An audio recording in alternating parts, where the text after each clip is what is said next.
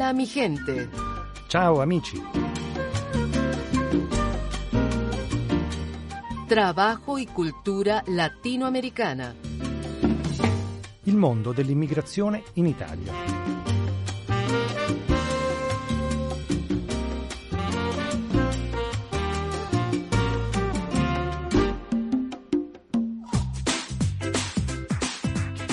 En esta ocasión les queremos compartir la historia de Juanita. Ella salió de su casa en el año 2014 con el sueño de llegar a los Estados Unidos, pero este sueño se vio truncado por la corrupción y la injusticia que se vive en México. Juanita es guatemalteca y estuvo encarcelada injustamente en una cárcel de Reynosa en el estado de Tamaulipas, México. Pero ¿cuál fue el delito de Juanita? Su delito para las autoridades mexicanas fue emigrar porque tal parece que para las autoridades, las y los migrantes que cruzan diariamente por este país no son sujetos de derechos. Estuvo ocho años encarcelada acusada de ser cómplice de secuestro. No tuvo conocimiento de lo que sucedía pues nunca tuvo un intérprete en su lengua chuj, a pesar de que ese era su derecho. Fue en agosto del 2014 cuando Juana Alonso Santizo salió de San Mateo Ixtatán, en Huehuetenango, Guatemala. Ella iba con la idea de llegar a los Estados Unidos y a pocos metros de la frontera, a pocos kilómetros de la frontera, el coyote le pidió que se quedara en una casa en donde ella y otras dos mujeres fueron forzadas a trabajar. Al no saber hablar bien el español, ella no supo cómo defenderse. Juana fue torturada, amenazada y nunca tuvo un abogado o un intérprete. Fue hasta cuatro años después que la familia de Juana supo que ella estaba detenida y desde ese día comenzaron a luchar por su libertad. Vamos a compartir con ustedes esta historia de Juana con el siguiente reportaje que nos comparten desde Radio Fejer en Guatemala.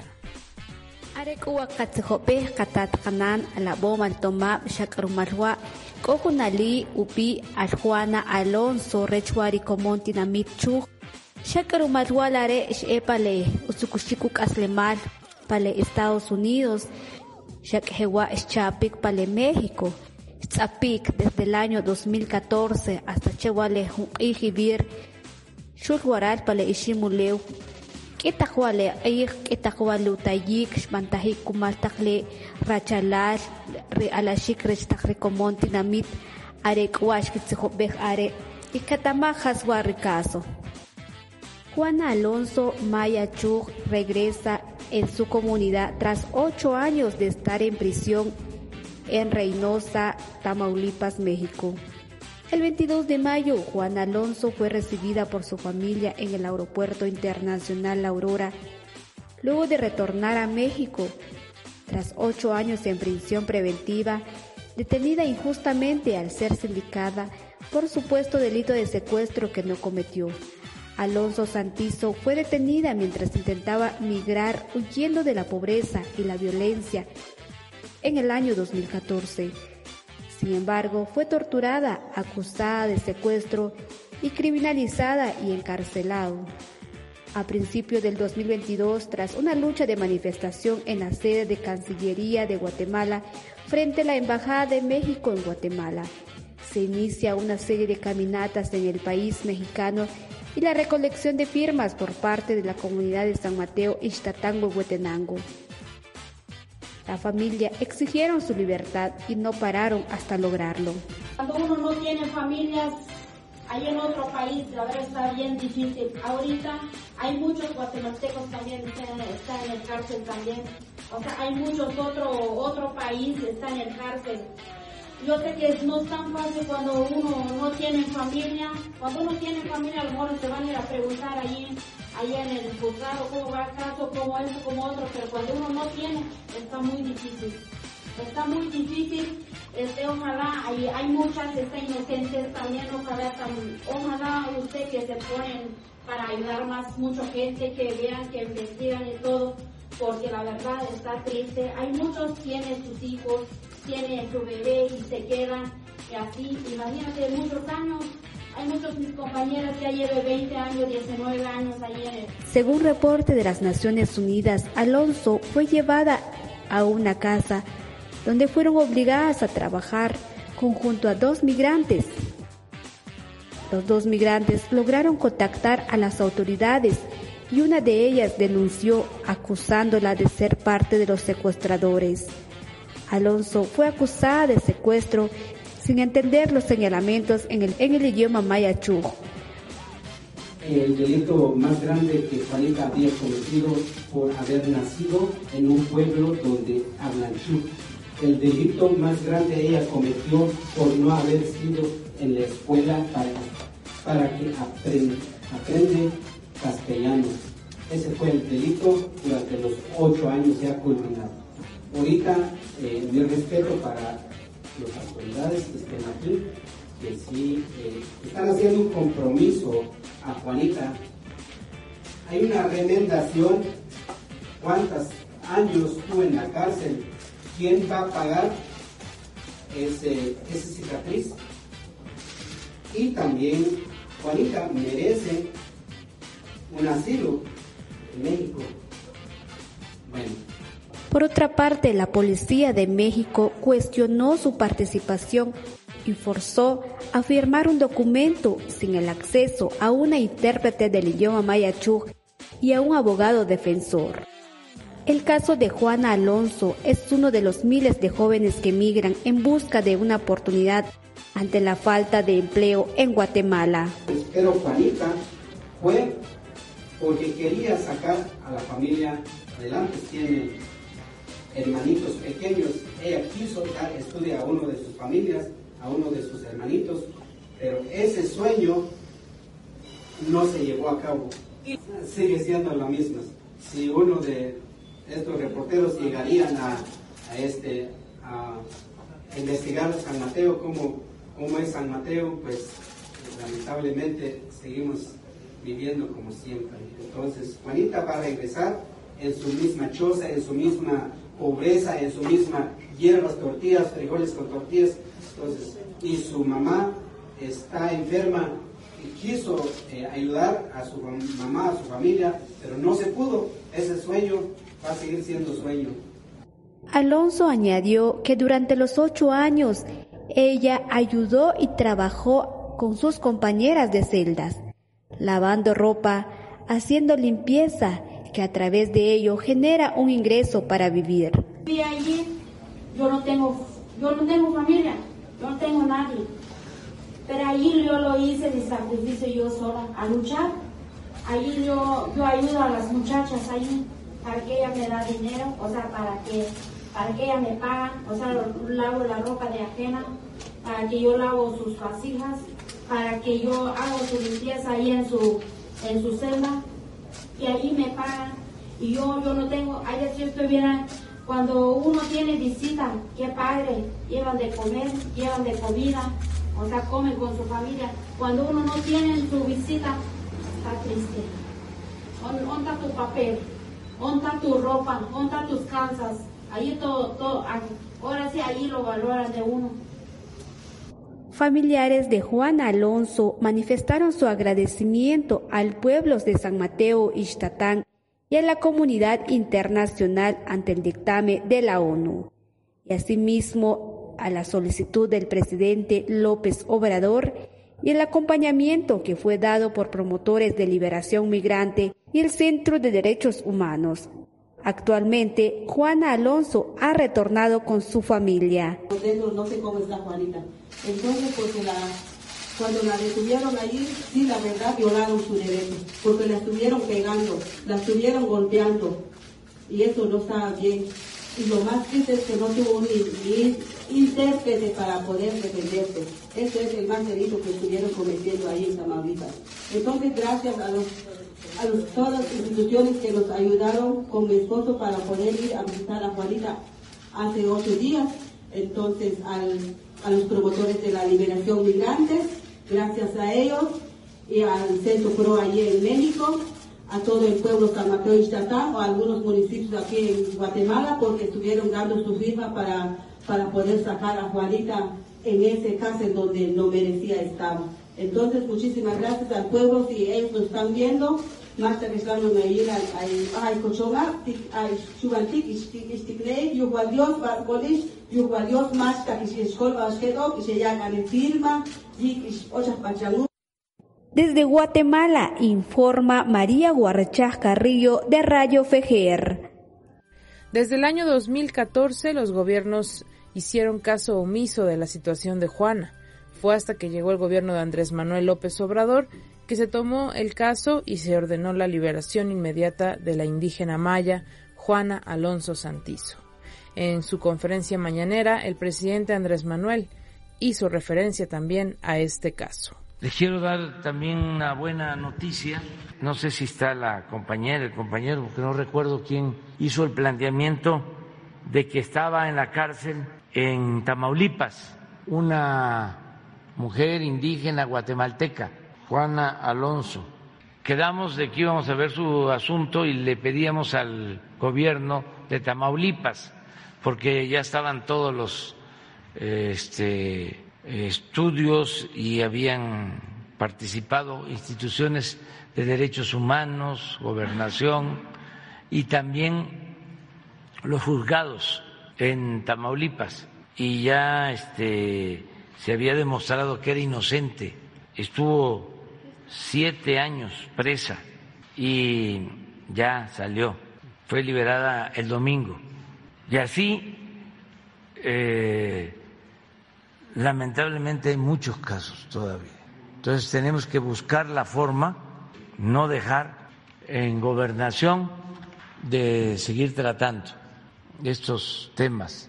Cuando ella ingresó, eh, comentábamos que no hablaba bien el castellano cuando eh, fue eh, internada en el penal Tamaulipas.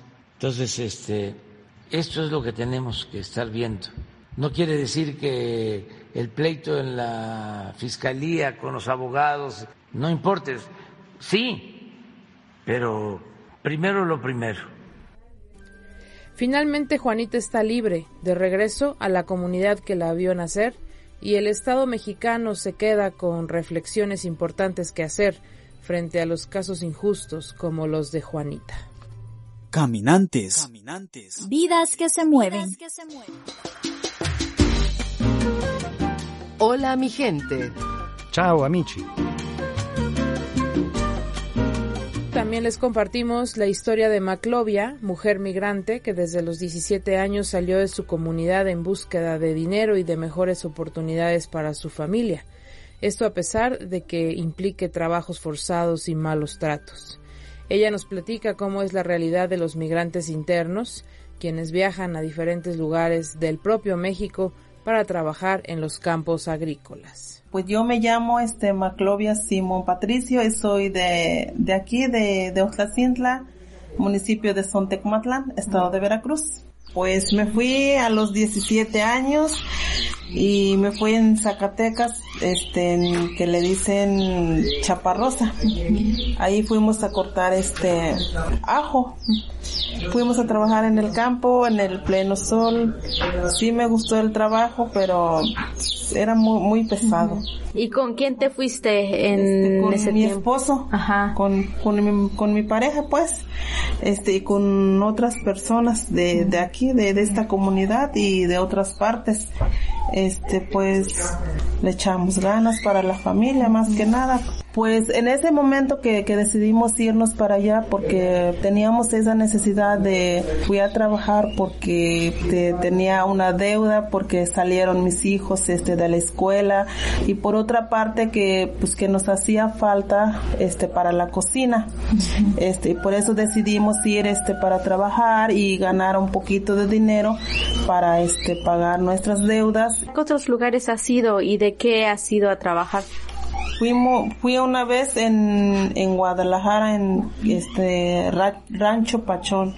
Ahí fuimos a, a cortar tomate, tomate este saladez, este, tomates este de, de uva y de cherry. Igual en este, en el, en el campo. ¿Cómo ha visto el trato en diferentes lugares? Pues hay en partes que he estado que sí, o sea, sí nos tratan bien y hay en partes que no. ¿Por qué? Porque este, hay en partes que sí, sí abusan, este, este, pues los mismos encargados, este, pues te dicen que, que trabajes y, y hay veces no te dejan ni para ir al baño. Porque pues sí, una vez que yo fui en, eh, igual ahí mismo en, en Zacatecas, ahí en lo que le dicen este Soliana, parece que le decían, sí ahí sí era un encargado que, que era muy, muy, este, muy estricto. No nos dejaban que, que nos paráramos un, un minuto para descansar, ¿no? En partes que sí nos han tratado bien y hay en partes que no. Como una recomendación para las primeras personas, digamos, que de repente se animan a ir y que muchas veces no conocen. Pues yo les diría que, que, que investigaran más con, con esa persona que saca gente o la misma persona que saca gente que investigue más, ¿no? Este, con la persona que tiene comunicación como contratistas, que les pregunten, ¿no? O si no, si tiene la, la manera o si tiene chance de que, de que vaya esa persona a ver a dónde van a dejar esa gente o este las personas que van a trabajar que se vaya a dar cuenta cómo en qué lugar en qué este vivienda las van a llegar este a este a que a que esté no o en el campo que vaya a ver cómo cómo trabajan y cómo los tratan más que nada. Para que no pase este pues malos tratos allá. Migrar es nuestro derecho Hola mi gente. Ciao amici. Agradecemos la palabra de Maclovia y ahora nos vamos con el siguiente reporte de nuestra compañera Marisela, también desde Radio Guayacocotla, quien nos comparte esta reflexión que se hace junto con Fernando Silva sobre la importancia de regresar al pueblo después de haber salido a trabajar durante muchos años para no olvidar las raíces.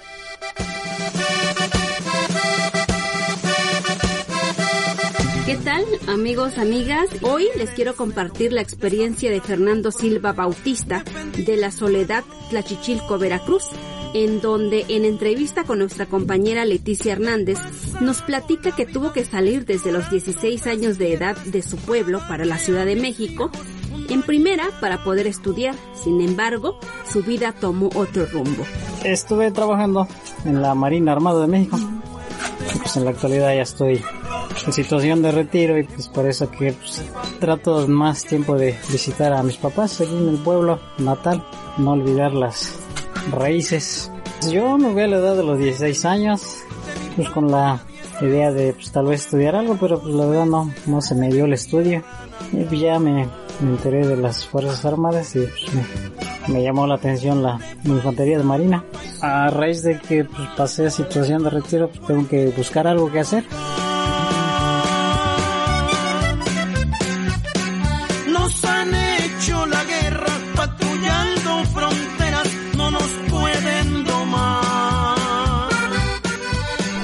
Los conocidos pues, ya aprendí lo que es un poco de albañilería, soldadura eléctrica, plomería, y pues es lo que hago en mis, en mis tiempos libres cuando cuando se ofrece el trabajo pues ya voy y lo hago. Desafortunadamente vemos muchos que no este nos olvidamos de las raíces cuando pues, yo creo que no debería ser eso, porque pues de una forma u otra pertenecemos aquí, pues no. Bueno, yo soy de la idea de que pues, no olvidarse de eso, más que nada, regresar a las, a visitar a, la familia, más que nada. Es como yo le platico a mis hijas, pues ellas son nacidas en la Ciudad de México. Y mi esposa pues es del estado de Hidalgo. Y ya yo le digo a mis niñas, ¿sabes qué? Vamos al pueblo de tu mamá, ponte un chip. Estamos en, aquí en la casa de la ciudad, ponte otro chip. Y estamos en el pueblo de tus abuelos de Veracruz, ponte sea, esa es mi manera de hacerles ver las cosas en cada lugar, que no se adapten a un solo lugar. Estuve aquí seis meses, no fue lo que me tardé en hacer en mi casa y ya, ahorita pues ya, como te comenté lo que es en la pandemia, pues aquí nos, aquí estuvimos un buen rato, es lo que hicimos, y pues igual ayudar a mi papá un rato en la cosecha del maíz o limpiar la milpa, lo que se tenga que hacer. Entre mi familia y yo pues, siempre tratamos de hacer todo en equipo. Pero lo que queremos destacar en esta plática es que muy pocas personas deciden después de mucho tiempo de vivir en la ciudad regresar a su pueblo para seguir aprendiendo más de su cultura. Algo importante también que le tenemos que reconocer a él es que con gusto y con orgullo enseña a sus hijos e hijas que nacieron en la Ciudad de México la vida en comunidad. Paisano a paisano, del hermano al hermano, por querer trabajar. Ustedes, amigos y amigas que salieron de su comunidad desde niños, ¿han pensado regresar a su comunidad y seguir aprendiendo más de su cultura?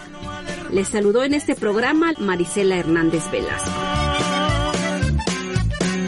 Cómo duele la patria cuando llora mi raza, llanto internacional.